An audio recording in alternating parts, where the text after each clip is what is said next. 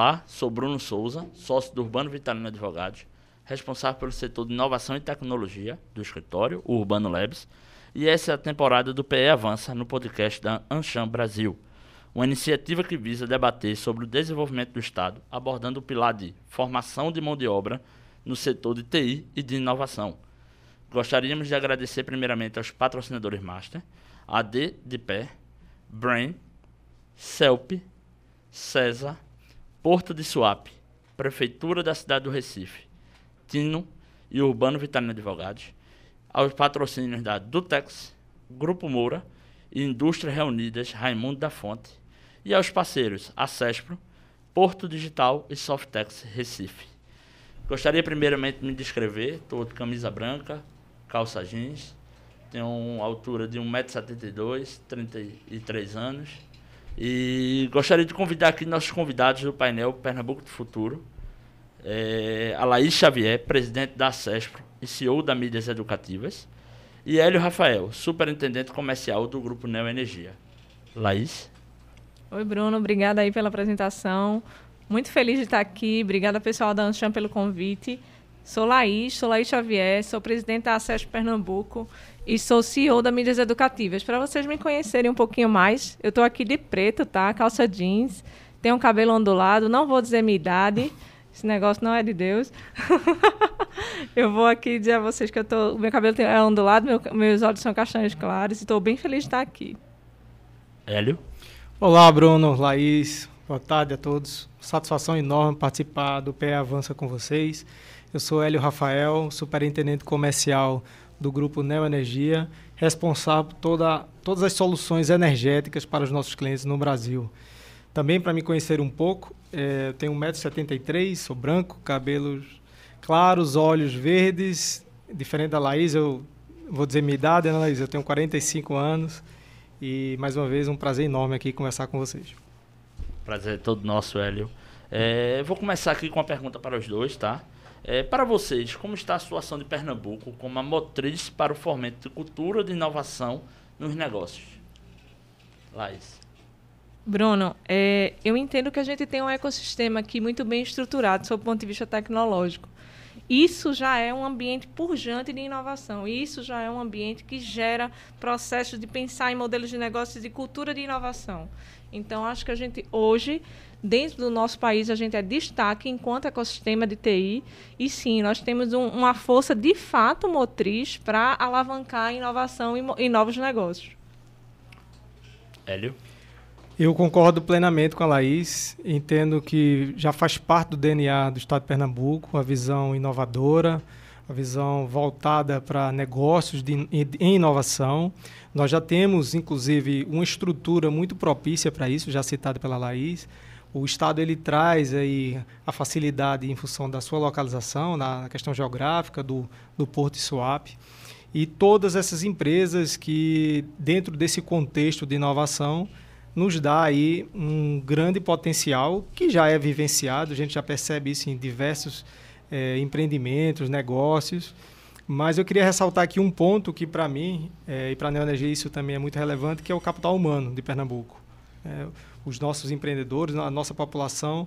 Enfim, isso traz de fato um, uma grande oportunidade dentro do estado de Pernambuco, olhando aí para o futuro, olhando para inovação, tecnologia e soluções energéticas.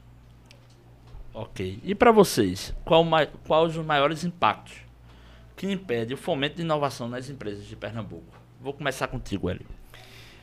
Eu entendo uh, que já há, como foi colocado, um ambiente muito propício para que isso ocorra de forma muito natural. É claro que toda e qualquer mudança tecnológica, inovação, ela acaba, de uma certa forma, é, pressionando a estrutura atual. Ou seja, há sempre uma necessidade de uma revisão dos modelos regulatórios, por exemplo, de modelos é, de tributários, enfim. Uh, já existem vários mecanismos hoje no Estado de Pernambuco nesse sentido, ou seja, em busca de uma legislação mais propícia, de, de, contribuindo para todo esse, esse hub que existe dentro do Estado, mas sem sombra de dúvida esse é um ponto que ainda precisa avançar, como sempre, né? algo que precisa ser visto. Para o lado das empresas, eu entendo que isso também já está acontecendo de uma forma muito tranquila, que, que é essa união dentro desse, desse rol de empresas que trabalham em fomento da tecnologia e da inovação. Vou dar exemplo as universidades que nós temos aqui, o próprio César, Porto Digital e tantas outras que estão espalhadas no nosso estado. Então, é, na nossa visão, né, na visão aqui, na minha visão, eu entendo que essa união faz necessária e eu quero trazer novamente a, o que foi dito sobre o capital humano, que é a necessidade de a gente juntar todas essas forças, unir para que esse processo seja acelerado, para que Pernambuco continue sendo um destaque aí no, no âmbito nacional, que ele sempre foi e vai continuar sendo. Nós acreditamos muito, e esse é um dos motivos que a Neoenergia investe muito aqui no estado de Pernambuco, né, por exemplo. É, a Neoenergia tem uma parceria com o Porto Digital, onde nós estamos trabalhando com o nosso laboratório dentro da Neoenergia, com essa parceria, e só para dar uma ideia, uma noção do tamanho do nosso grupo, nós estamos presentes em 18 estados né, do, do, do, Estado brasileiro, da Federação. E escolhemos aqui o estado de Pernambuco para ter esse laboratório. Então, isso é uma demonstração muito clara, muito evidente da importância do Estado para a neoenergia e da capacidade em desenvolvimento da inovação e da tecnologia. Ótimo, obrigado. É, Laís. Eu vou falar um pouquinho da infraestrutura, né? Assim, porque quando eu olho aqui, digo o que impede o fomento da, da, da inovação, eu não acho que tenha algo necessariamente que impeça, mas que atrapalhe um pouquinho o crescimento das empresas lá, por exemplo, que estão na, no, na nossa ilha, né? no ecossistema lá do Porto Digital, que é essa questão de infraestrutura. Mas hoje a gente entende que tem muito investimento já na área de infraestrutura para passar cabeamento interno, para que a gente consiga ter internet de melhor é, força dentro da, da ilha, tá? E essa questão do capital humano. Entretanto, apesar da gente ter, eu acho que essa questão da, da, do capital humano está sendo problema no Brasil inteiro, porque depois dessa pandemia, não sei se já posso falar sobre isso, mas depois da pandemia, é, todo mundo mudou a forma de trabalho. E a área de TI ela é profícua para você trabalhar em home office. É, a gente tem todas as infraestruturas, do ponto de vista de software, para trabalhar bem, para gerir bem, para ter ambientes isolados em casa que você consiga trabalhar em equipe no mundo inteiro. O que é que aconteceu? Isso está bem difícil no nosso setor e bem desafiador. É, muitas empresas de fora do país vindo buscar talentos aqui. A gente está com um câmbio muito difícil. Né? Então, o que é que acontece? Muitos programadores, muitos desenvolvedores que nascem aqui na nossa terra, que têm a formação aqui na nossa terra, a gente não está conseguindo segurar dentro das empresas. Eu acho que essa é, é, a maior discussão que a gente tem na maior parte dos grupos de empresários aqui. E a gente conversa, porque vem uma pessoa de fora, oferece um salário de júnior para um sênior e ele leva facilmente porque o câmbio está favorecendo essa, essa ida. Então, a gente está com um ambiente bem desafiador. A gente consegue fazer uma formação boa, inclusive eu vou até dizer para vocês, que eu não sei se vocês sabem, Pernambuco é quem mais forma pessoas em relação aos outros, os outros estados por, mil, por mil, 100 mil habitantes. Eu vou dizer o número bem certinho. A gente forma 357 pessoas de TI a cada 100 mil habitantes. Isso quer dizer que a gente está em primeiro lugar só quem está atrás da gente, Florianópolis, Porto Alegre. Então, a gente tem aqui no estado uma massa muito importante de pessoas que estão sendo formadas pela academia, quer dizer, pela Federal, pela UPE e pelas é, todas as, as universidades particulares. Tem um ambiente, sim, propício para a formação, mas a gente não está conseguindo fazer uma boa retenção. Esses talentos eles estão indo para fora, ou para fora do nosso estado ou para fora do nosso país, principalmente agora. E agora foi que acelerou mesmo por questões da pandemia. É isso, Bruno. Isso é um desafio arretado. É um grande desafio, é verdade. A gente no Urbano Labs também passa muito com isso. Eu vou, vou perguntar diretamente aqui, Hélio. É, falando em inovação, você poderia compartilhar um pouco mais sobre o projeto de mobilidade elétrica em Fernando Noronha? Claro, Bruno. Antes de entrar nesse assunto, só para é, pegar o viés que a Laís colocou, eu, eu entendo que isso acontece de fato é, e entendo que isso é uma um, uma oportunidade que existe em qualquer lugar, né? seja em qualquer local. E fico muito feliz em ouvir isso, Laís, a, que nós formamos aí 357, o Brasil ser, aliás, Pernambuco, perdão, ser aí o que mais forma. Isso reforça que nós temos capital humano, precisamos agora encontrar meios, mecanismos para reter eh, esse capital e desenvolver projetos aqui no Estado. Bom, é, existe sim, Bruno, um, um, projeto, na verdade são vários projetos que o Grupo Na Energia tem na ilha de Fernando Noronha, no arquipélago. Existe uma complexidade na, na geração, transmissão, distribuição e comercialização na ilha, né? A, a ilha hoje é utilizada por uma usina que ainda se utiliza de diesel para poder gerar. Então, há todo um olhar nacional, considerando a, toda a possibilidade que a ilha tem turística, né, a questão sustentável. Então, já existem diversos projetos lá. Eu vou, eu vou falar um pouquinho deles de forma muito rápida e depois comentar com um pouquinho mais de detalhe de mobilidade.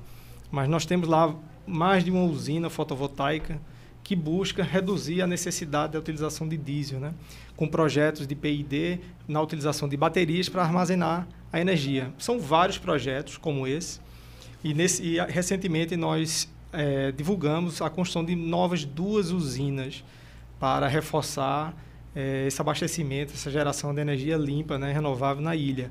E esses, essas duas novas usinas vão, sim, trazer toda a capacidade, a possibilidade para a mobilidade elétrica. A ideia é a utilização de bicicletas ou carros, né, veículos, sendo utilizados pela, pela energia elétrica. Só, só que esse é o grande desafio. Né?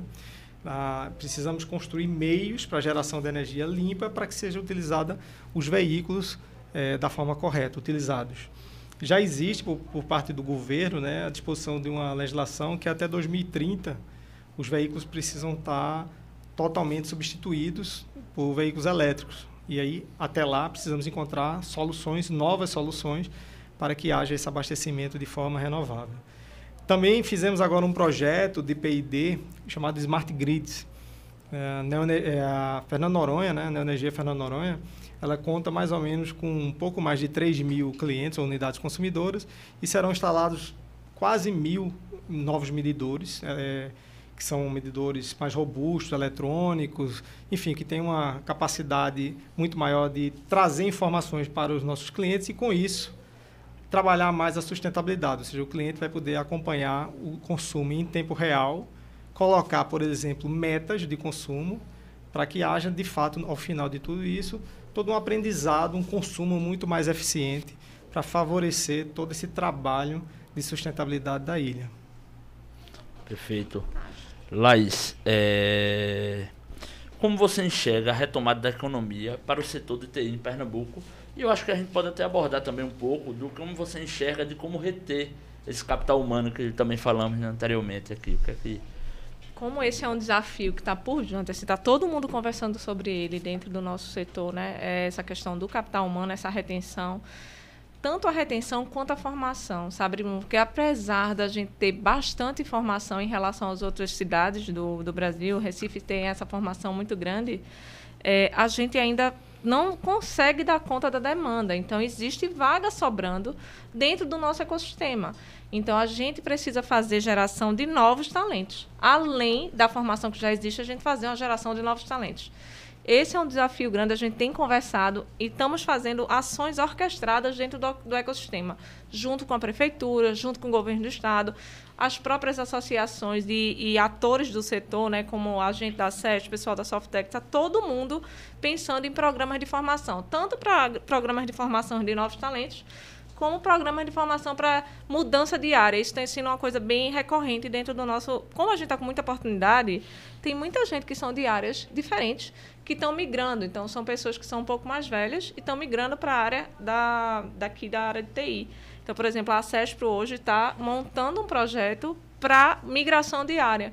Quer dizer, quem está afim de migrar de área, de uma área de exatas e está afim de entrar na área de TI, a gente tem um ambiente propício para fazer formação dessas pessoas, tá? Então, assim, isso para mim é, é um grande ponto para que a gente consiga passar por esse, por esse tempo nebuloso aí de ausência de mão de obra da gente. E para fazer retenção de fato, a gente está com muita dificuldade em relação aos salários.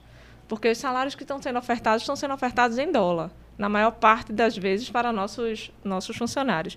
Então, ou a gente cria um ambiente na empresa que gere engajamento, que gere a vontade do, do colaborador estar tá lá, ou então a gente vai perdendo, não só pela questão financeira, mas porque eles estão ali, ah, então eu vou conseguir trabalhar, falar inglês, viver uma cultura diferente através do meu, do meu próprio trabalho. Isso está acontecendo bastante.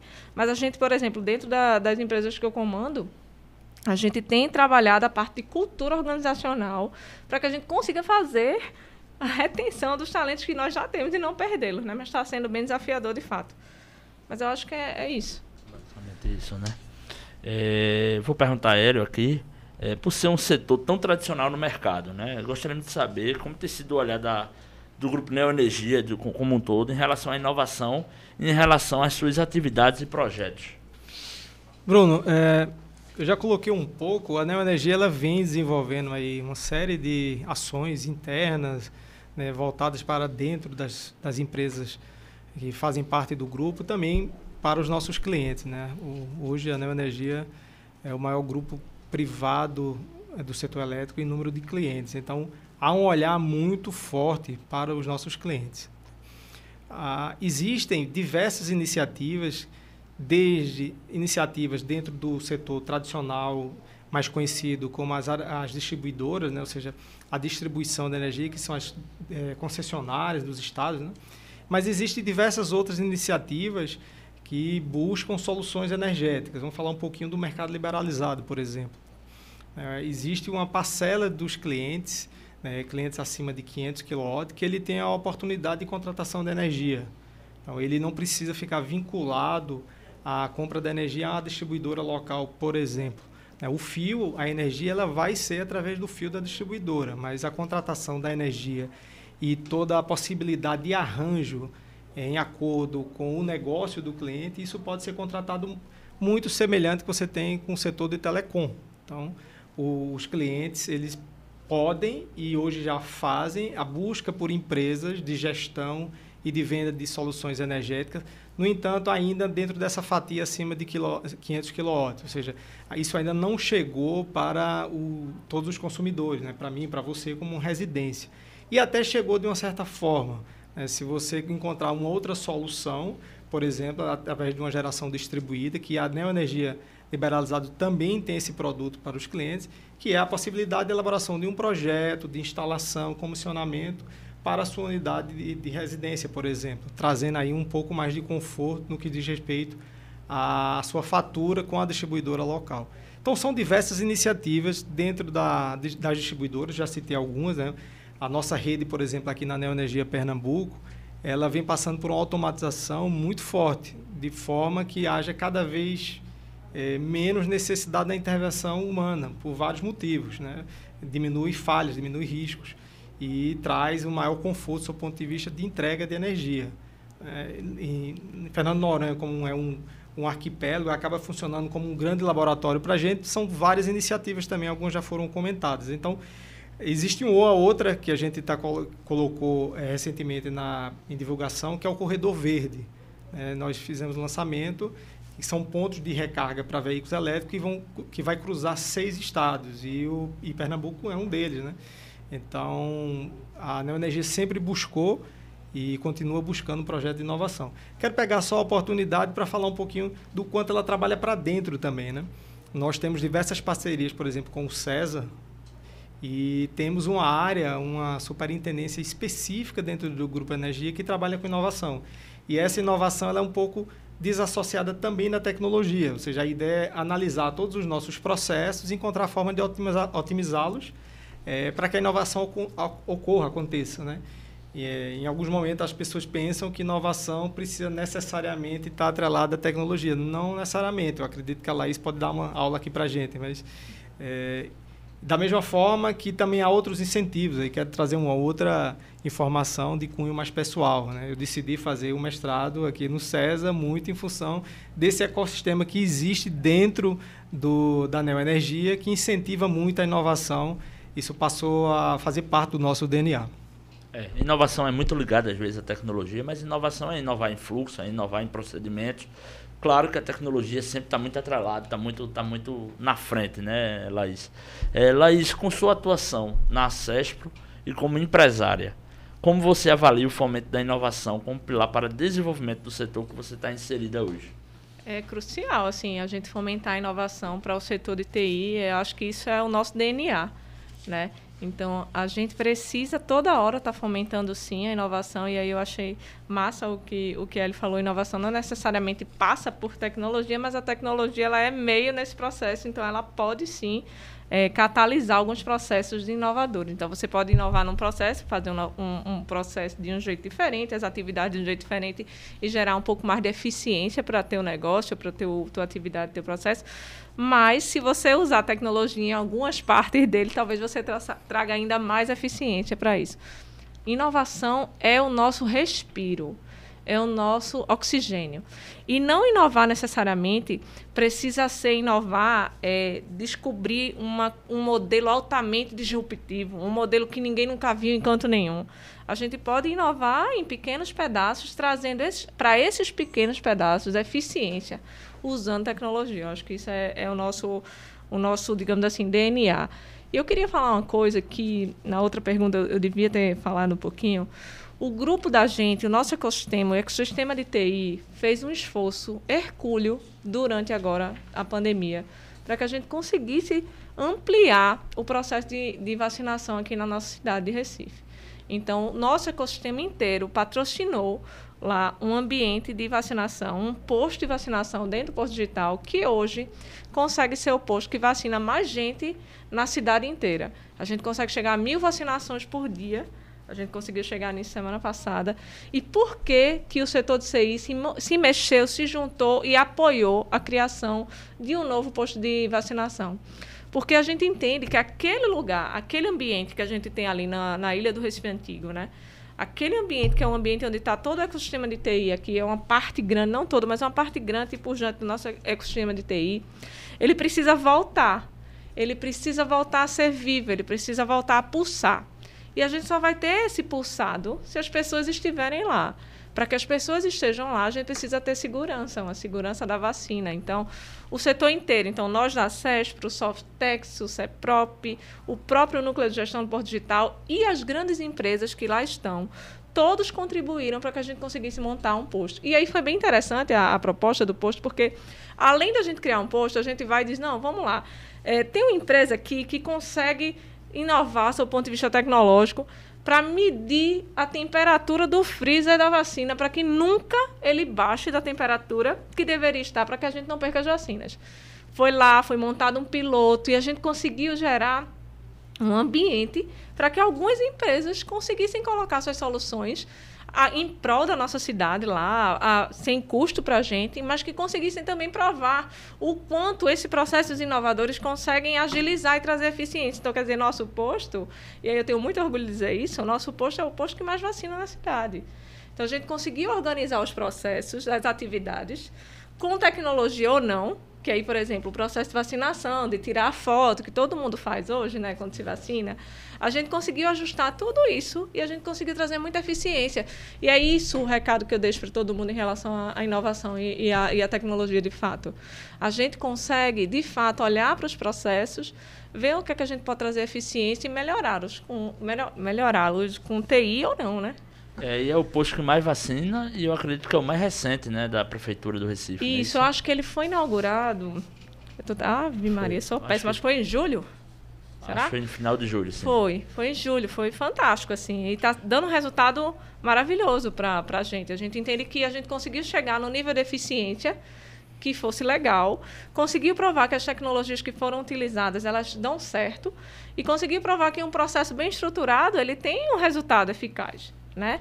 Isso foi, foi muito bacana e a gente quer trazer vida de novo, fazer aquele, aquele bairro pulsar novamente. Pois é, muito bom. É, vou perguntar aqui em geral para os dois um, um, como vocês enxergam o Pernambuco do futuro. Vou começar com Laís, tá? É, como é que você enxerga o Pernambuco do futuro, Laís? Pernambuco do futuro vai ser a cidade da inovação. Desculpa, o estado da inovação. A gente tem aqui vários polos que, que cada um tem uma vocação. Tem aqui, né, no litoral, tem um polo aqui de tecnologia. A gente tem lá dentro do estado, tem polos textos interessantes, tem polos de ser interessantes. Então, a gente é um estado que tem vocação para inovar, para se transformar e para fazer, através da nossa formação, um ambiente pujante de geração de negócio, geração de, de receita para todo, todo mundo. Existe, existe hoje, dentro do ecossistema de TI, uma grande discussão sobre como a gente vai fazer com que nosso nosso estado, nossa cidade de Recife, a gente consiga ser um hub de inovação e que gere para o mundo inteiro, digamos assim, esse, esse hub de excelência. Hoje nós já estamos entre as oito cidades do mundo, Recife, dentro do estado de Pernambuco, estamos dentro das oito cidades do mundo, que é, são um dos principais hubs de tecnologia. Saiu há, há pouquinho, acho no mês passado, na revista Rest of World.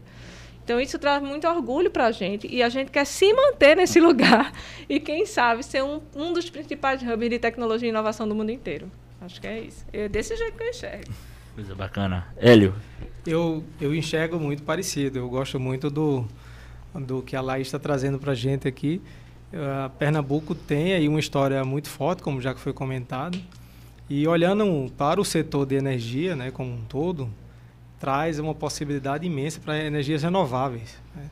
do sertão ao litoral. Então, a possibilidade de novas fontes eólicas, solares, é, seja micro, mini geração distribuída, sistema de baterias. E tem um assunto, não sei se vocês estão acompanhando isso, que está saindo basicamente toda semana, que é a utilização de hidrogênio verde como uma das soluções aí energéticas para a descarbonização do nosso planeta. Né? Existe uma aposta muito forte aí de todo mundo para isso.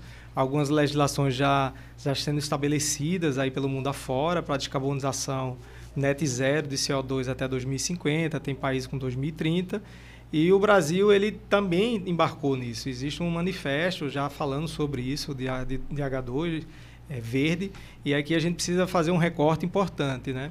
A utilização de hidrogênio ela é muito antiga ela não é nova, né? já se utiliza hidrogênio aí há muitos anos.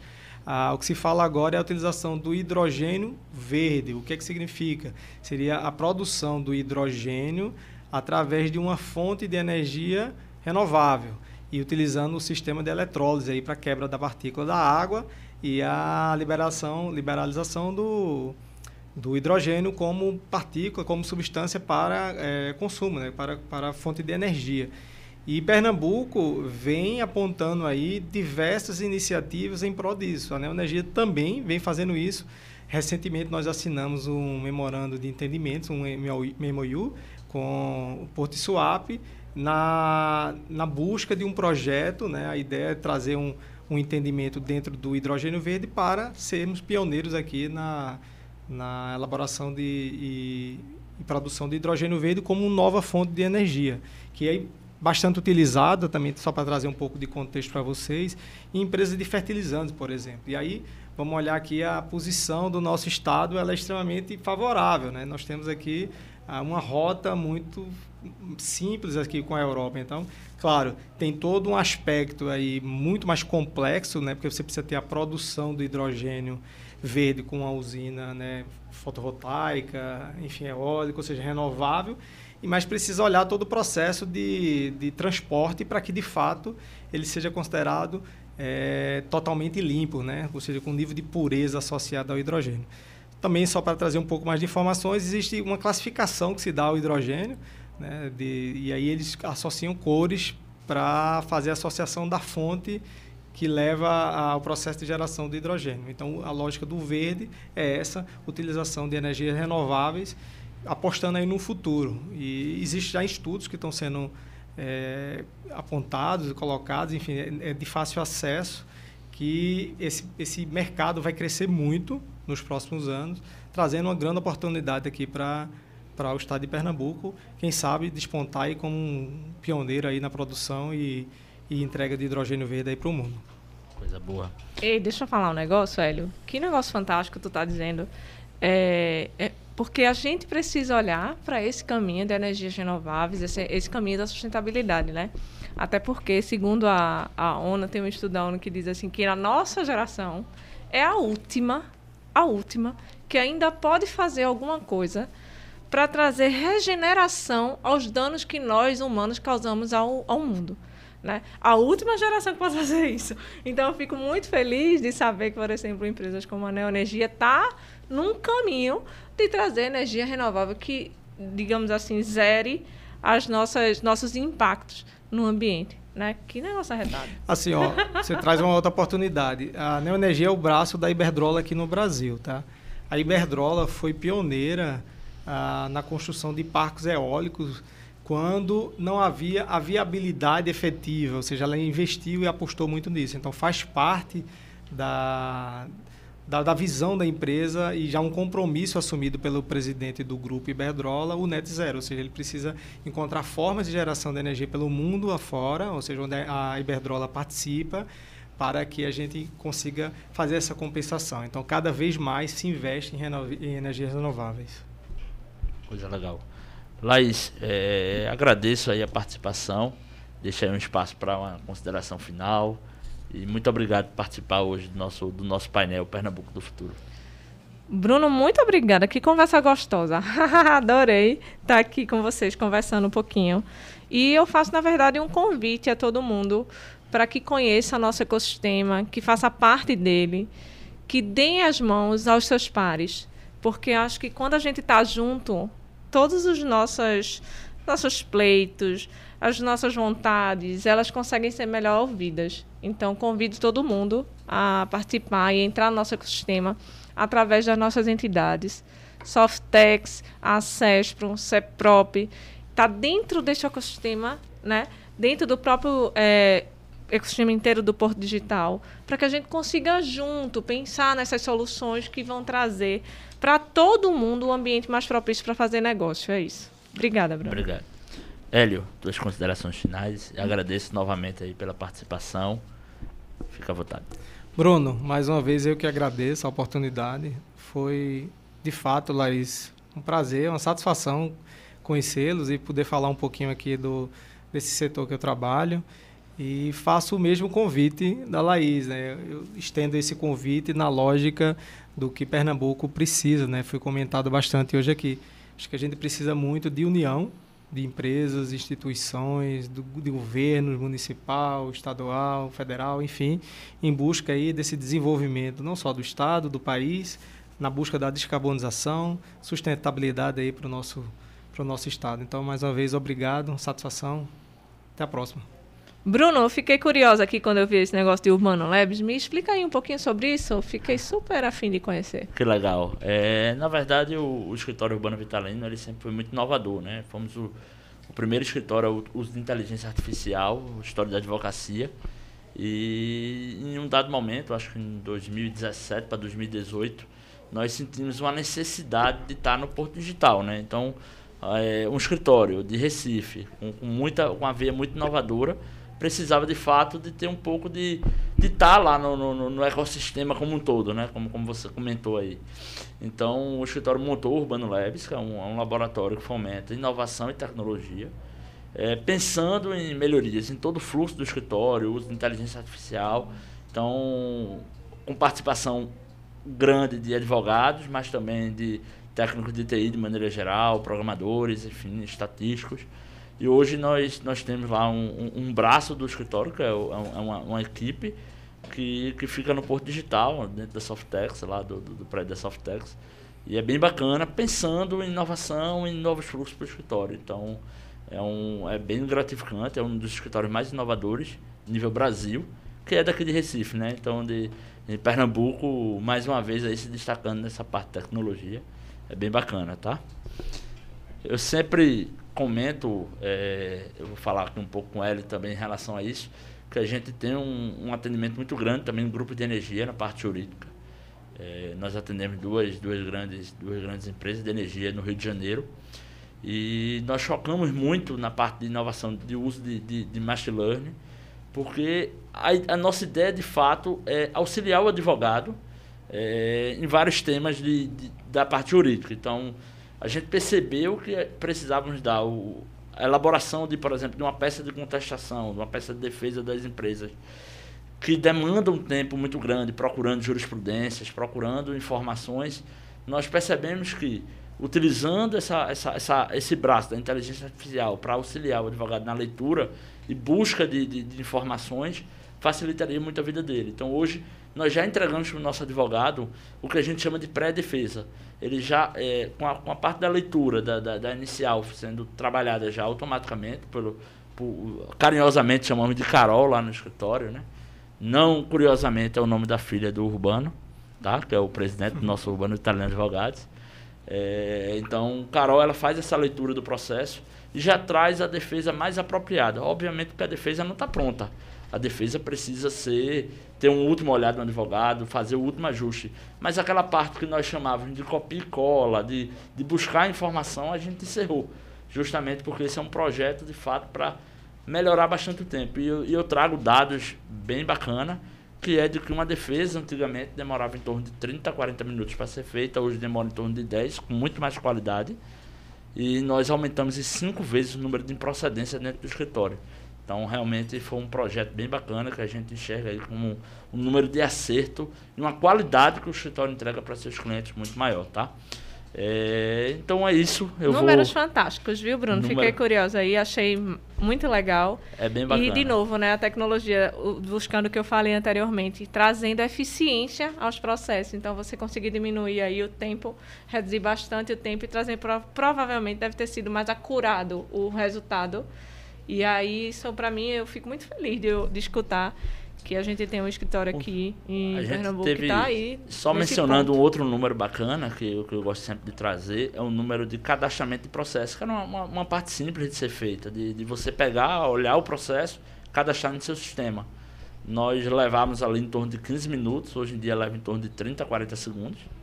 E o nível de Uau. acerto que nós tínhamos era de 74%. Hoje em dia a gente tem 98% com o próprio e, e o melhor, os 2% que a gente não consegue, que tem algum tipo de erro, a máquina sinaliza para a gente, ó, isso aqui a gente não conseguiu localizar.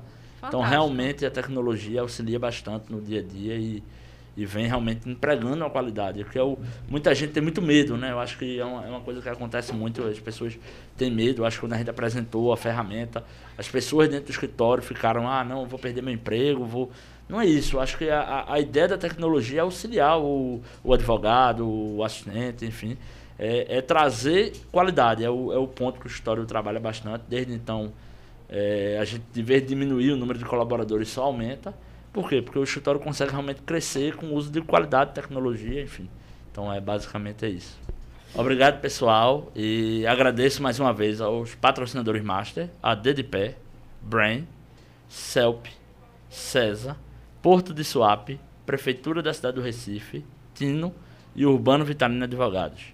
Ao patrocínio da Dutex, Grupo Moura, Indústrias Reunidas, Raimundo da Fonte. E aos parceiros a Cespro, Porto Digital e Softex Recife. Agradecemos a participação de todos no Pernambuco do Futuro, um painel da PE Avança.